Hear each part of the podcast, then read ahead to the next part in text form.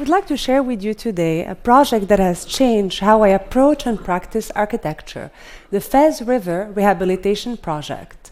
My hometown of Fez, Morocco, boasts one of the largest walled medieval cities in the world, called Medina, nestled in a river valley. The entire city is a UNESCO World Heritage Site. Since the 1950s, as the population of the Medina grew, basic urban infrastructure, such as green open spaces and sewage, quickly changed and got highly stressed. One of the biggest casualty of the situation was the Fez River, which bisects the Medina in its middle and has been considered for many centuries as the city very soul. In fact, one can witness the presence of the river extensive water network all throughout the city, in places such as private and public fountains.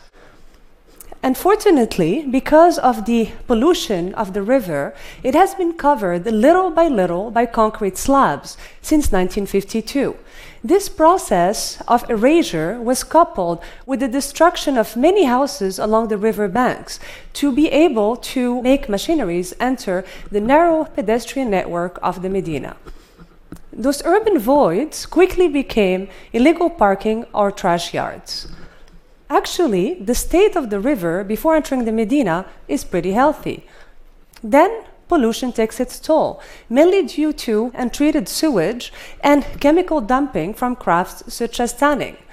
At some point, I couldn't bear the desecration of the river, such an important part of my city, and I decided to take action, especially after I heard that the city received the grant to divert uh, sewage water and to treat it. With clean water, suddenly the uncovering of the river became possible.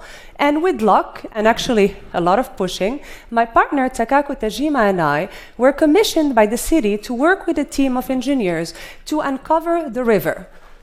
However, we were sneaky and we proposed more to convert riverbanks into pedestrian pathways and then to connect these pathways back to the city fabric.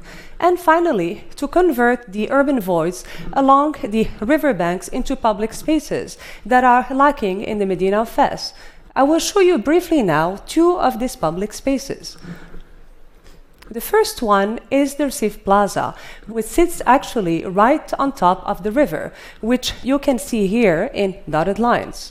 This plaza used to be a chaotic transportation hub that actually compromised the urban integrity of the Medina, that has the largest pedestrian network in the world. And right beyond the historic bridge that you can see here, right next to the plaza, you can see that the river looked like a river of trash. Instead, what we propose is to make the plaza entirely pedestrian, to cover it with recycled leather canopies, and to connect it to the banks of the river. The second side of intervention is also an urban void along the river banks. And it used to be an illegal parking, and we propose to transform it into the first playground in the Medina. The playground is constructed using recycled tires and also is coupled with a constructed wetland that not only cleans the water of the river but also retain it when floods occur.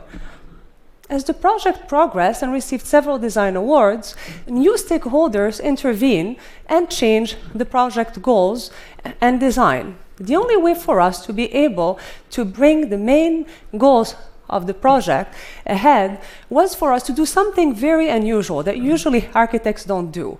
Was for us to take our design ego and our sense of authorship and put it in, in the back seat and to focus mainly on being activists and on trying to coalesce uh, all of the agendas of stakeholders and focus on the main goals of the project. That is to uncover the river treat its water and provide public spaces for all we were actually very lucky, and many of those goals happened or are in the process of happening. Like you can see here in the R'cif Plaza, this is how it looked like about six years ago. This is how it looks like today. It's still under construction, but actually it is heavily used by the local population. And finally, this is how the R'cif Plaza would look like when the project is completed. This is the river covered, used as a trash yard.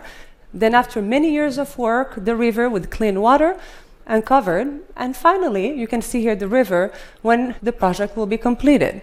So for sure, the Fez River rehabilitation will keep on changing and adapting to the social political landscape of the city, but we strongly believe that by reimagining the role and the agency of the architect, we have set up the core idea of the project into motion.